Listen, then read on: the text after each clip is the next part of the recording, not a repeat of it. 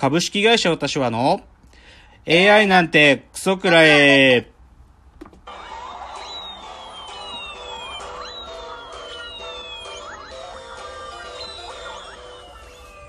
群馬が生んだ怪談時、株式会社私は社長の竹之内です。修行中2代目アシスタントの箕浦です。えーこの番組は大喜利 AI を開発する株式会社私は社長の竹之内が AI のことなんかお構いなしに大好きなサブカルチャーについてサブカルリテラシーの低い社員に丁寧にレクチャー。言い換えれば無理やり話し相手になってもらう番組です。ということで今日は第72回の放送です。はい。えーまあ4月にあの本当はアメリカに行ってしまう予定だった箕浦さんが、えーまあ、このコロナ禍もあって渡米が少し延期になってただいよいよ今月末にはついよいよ行ってしまうということで箕浦さんと一緒におお送りするのもあと数回になってまいりましたが、まあ、まだあとな何回かあるのでちょっとまだ、まあ、ぜひね、残り少ないので、皆さんも箕浦さんの最後の、あのーまあ、アシスタントをぜひ、あの、その、耳に焼き付けといてほしいなと思いますが、じゃあ最初はまあいつも通り今週のラジオエンタメライフですけれども、えっ、と、先週ハモネプがあったんですよ。あ見なかった。そうだったんですうん、ね、僕もね、あの、やるやるっていう話は聞いてて、でもなんかこの、こういう時期だから、オーディションとかやってんのかなと思ってたのよ。そしたらなんかね、まあオンライン上でやってたみたいで、で、ハモネプ2020がやったんだけどね、えっ、とね、これね、いみじくもね、この時期だからこそ暴いちゃったことっていうか、まあ、例えばね、北海道の代表のチームとかがいるんだけど、リモート収録なのね。ああでそうメンバーたちは一応一いやメンバーたちもバラバラなの。あそうなんだだからね、なんかもう本当にズームの画面見てる感じなのよ。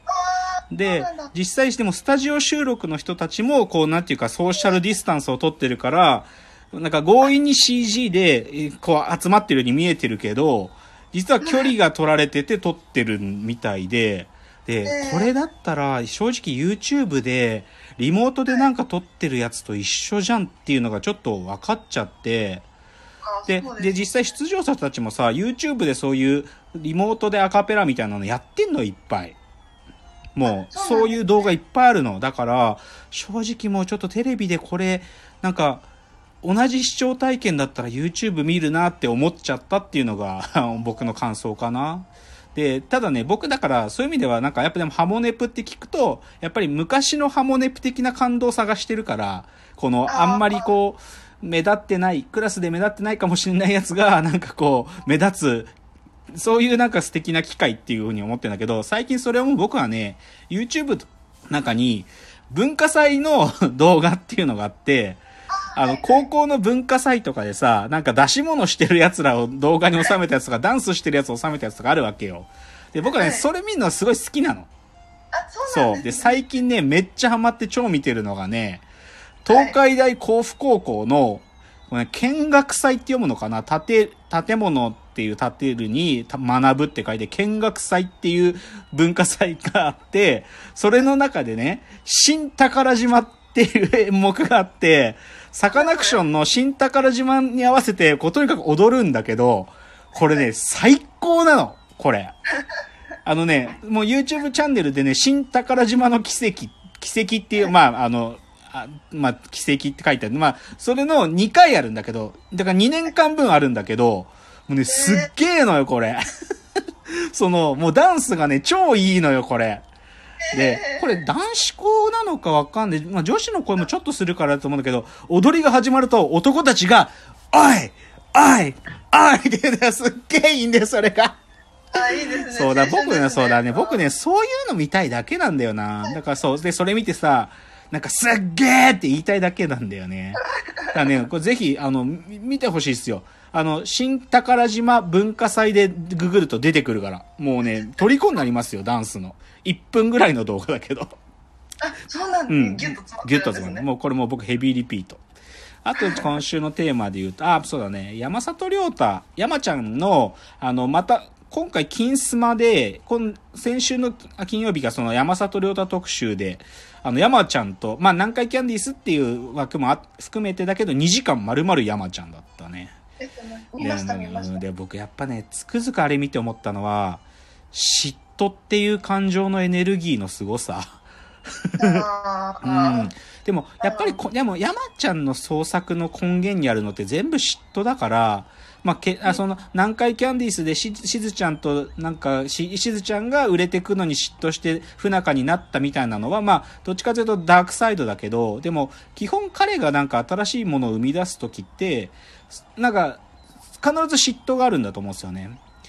昔僕だからあのマッスル酒井さんのプロレスのイベント見に行った時にさ山里さんまあ出てる回だったんだけどさでそれや山里さんがさなんか打ち上げに来なかったっていう話があってその、そのイベント自体、プロレスの興行があまりにすごかったから、自分も今のままじゃこれに超えるエンタメが作れないっつって家帰って台本書いたっていう話、エピソードあって、やっぱり彼の嫉妬ってエネルギーはすごいなって思いますね。あとね、二つぐらい、映画の話題、あの、ネットフリックスで今、呪音の、ネットフリックスオリジナルっていうか、ネットフリックス独占配信でやってる呪音があるんだけど、これ、ちょっと僕、まあ、ホラーが、ここもう、10年ぐらいもうずっとダメだってことを、あの、このラジオの中でも一回言ったけど、なんかね、この呪音、呪音ね、ひょっとすると復権あるのかなと思ったっけ？ジャパニーズホラーが。なんだけど、ツイッターで感想をちょっとちらほら見ていくと、なんか昭和残酷事件史詰め合わせみたいな感じらしくって、ちょっとね、僕が前に警鐘を鳴らした残絵という映画があったんですけど、ホラー映画で。それと似たようなものな可能性がちょっとあるなっていうので、まあでもこれちょっと時間がまとまったら見ようと思ってますね。あ、そうなんです、ね、うんあとはね、まあ、注目なのは、あとは、あの、又吉さんの新しい、あの、小説の劇場っていう小説を、あの、映画が7月の19からかな？あの、はい、映画館と、あと、アマゾンでも確か独占、あ、アマゾンでも配信されるんで、で、これ、ううん、あの、雪貞勲監督で、あの、主人公は山崎賢人くんだけど、ヒロインが松岡茉優さんなんで、で、で、まあ、伊藤沙莉さんも、あの、出てるし、で、これね、もうほんとね、なんていうの、創作をする人間たちがもう身につまされる映画らしいんだよね。とか自己表現しなきゃって思ってる人たちがとことん身につまされる話らしいんで、これちょっと注目ですね。っていうのが、うん、近くちょっと注目の絵がありますって話ですね。では、ここからミノルさんの持ち込み企画に参りましょう。クソメイツの宿題。えー、このコーナーは2代目アシスタントミノルさんの持ち込み企画です。前回第71回の放送で竹之内のサブカルトークの中からこれはと思うもの聞かれてもいないのに宿題として振り返るコーナー。ミノルさんの1分のスピーチなど竹之内のコメントと採点があって終わります。では、早速スピーチ、用意、スタート先週紹介されたオンラインゲームに突如現れたカラーギャング。その発端はそのゲームと全然関係ない TikTok だったというのがめっちゃ面白いなと思ったら TikTok 絡みで最近アメリカ大大統領選にも、えー、人事件あったようだ。先先月トランプさんが選挙集会をした時スタジアム1万9000席満席のはずが蓋を開けたら集客は3分の1程度だった。そして後に TikTok ユーザーと K-POP ファンクラスターによるただけの大量予約と不使用が判明した。元は、えー、集会開催に反対した51歳の女性の呼びかけで実際にそれを拡散した若者たちに、えー、政治的意図があったかは不明だが若者たちはいつも推しアイドルや動画をプロモートするえー、要領で造作もなくこれを実現しちゃったんだという。K-POP ファンというのは実は人種のるつぼかつ現代は、えー、世代を規定する尺がコンテンツではなくアプリになったという若林圭さんの指摘が示唆的でえ関係ないものに集結爆発する人と箱が偏在する世の中にちょっと脅威を感じる。カンカンカン。カンはいありがとうございます。まあ、先週はね、少しちょっとカラーギャングっていう話があって、そのカラーがギャングが今はネットのゲームの世界なんかに現れてて、で、それが、それを増幅する装置として TikTok があるよっていう話をましたんですけど、確かに TikTok、まあ TikTok に限らないけど、でも最近は特に TikTok が、こう、まあ、それこそ10年前に、あの、津田大介さんがツイッターをこうめちゃくちゃこう、評価しながら動員の革命っていうことを言ってた現象が、どだからあの頃はさ、デモとかを、なんかツイッターで呼びかけてみんなでデモに行こうみたいなさ、なんかそういう話があったんだけど、そういう話とちょっと、なんかそういうマジな路線路じゃなくて、なんかこう TikTok で半分遊びなんだけど、でもそういうなんか、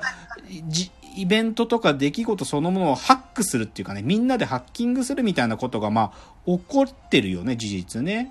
だから、そういうのは、まあ、面白い。で、実際僕この、先週紹介したそのカラネットのカラーギャング見つけたのは、あのね、カルトって文脈だったのよ。カルト。あのね、あの、最近、ああの、その TikTok 上でカルト、もう本当カルト集団みたいなのが生まれてるっていう記事があって、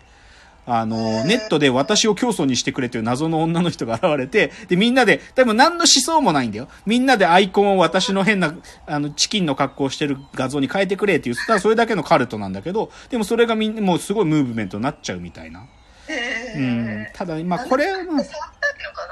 なんな？んだろうな。でも、これじゃでもどっちかというとボトムアップな側面じゃない？あだけど、この、まあ、TikTok が、まあ、今もう一つ迎えてるキロっていうのがあって、まあ、これ、え T- TikTok ってバイトダンスっていう中国の会社でしょ。う。で、はい。これ、今、例えばインドでもう使えなくなってるんだよね。で、そうで、あと、まあ、香港とかオーストラリアとか、まあ、いくつかの国でも TikTok の配信を停止するっていうのが決まりかけてて、それこそアメリカもちょうどそうね、そうだ、そう、だからね、ちょっとそういう、ユーザーがし圧倒的に支持してたとしても、少しそういう政治的なとか、あの問題で、サービスが急に使えなくなるっていうのが、まあ、両、トップダウンで起こり得るから、なんかこう、でも、こう、ボトムアップで何かが起きてても、トップダウンが何かを収束させちゃうってこともあるなってことを同時に思うって感じですかね。いいんじゃないですか。えー、91点としましょう。あありがとうございます。では次のチャプターに行きたいと思います。